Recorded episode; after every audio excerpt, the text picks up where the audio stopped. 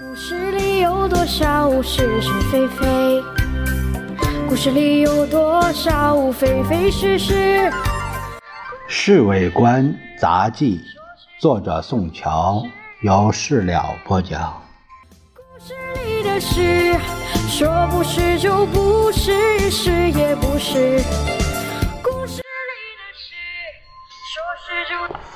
马歇尔特使和先生连谈了几次后，今天又匆匆下山了。据说他需要再找。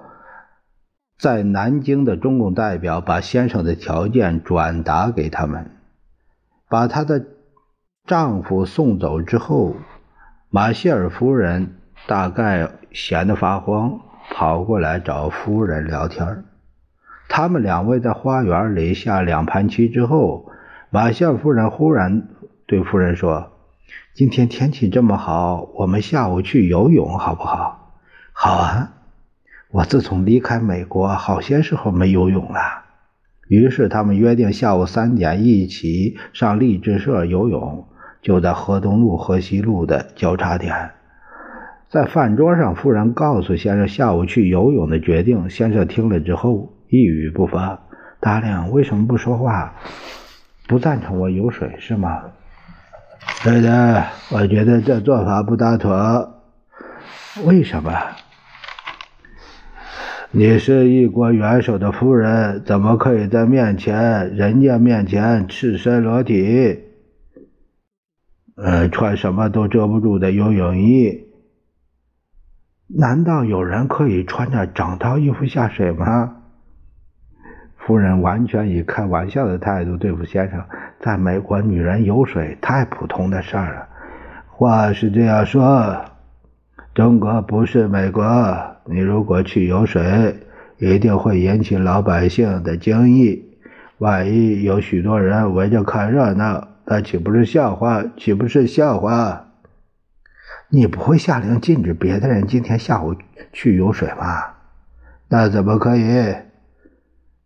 先生背着两手，像热锅上的蚂蚁。为什么不可以啊？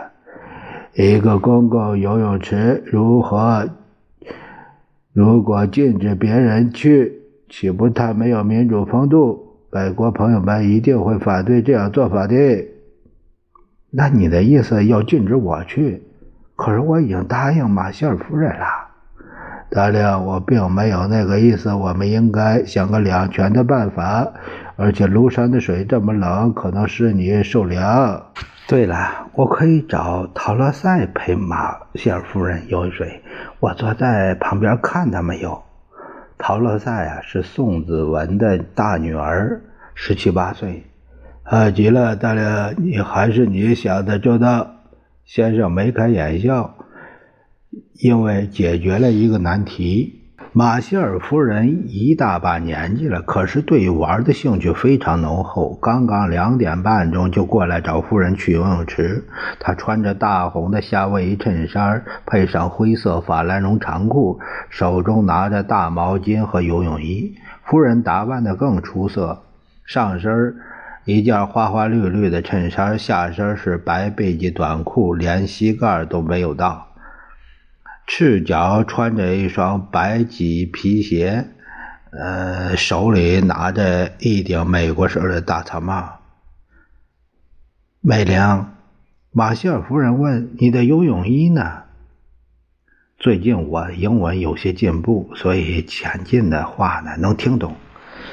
我不打算游水了，夫人耸耸肩头，因为我有点不舒服。我已经找陶乐赛送来。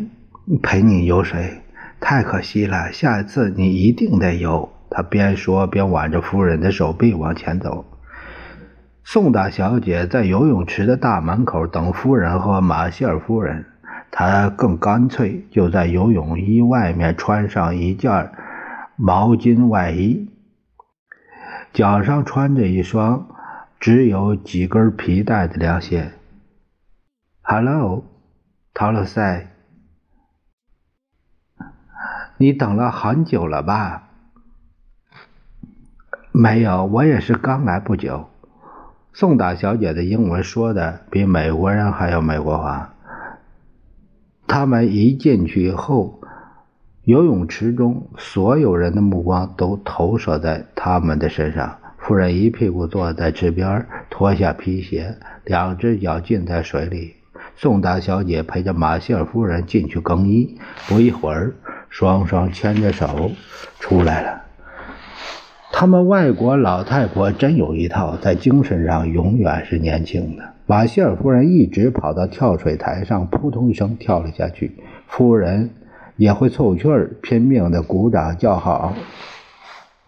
宋大小姐不肯示弱，跟着也跳了下去。有好几个外国小伙子色眯眯地吹起口哨，这位小姐居然还抛个媚眼给他们，大概这又是外国派头。夫人为了表示民主作风，和他身旁一个外国人也谈了起来。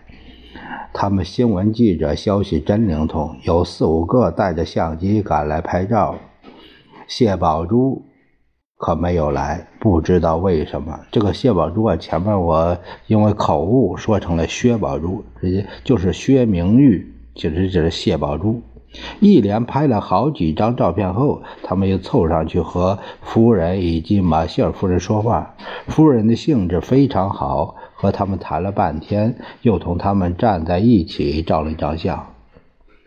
夫人今天怎么这么和气啊？完全是民主作风，他们美国人就喜欢先生和夫人的民主作风。是不是也是是你的事？说不是就不是，是。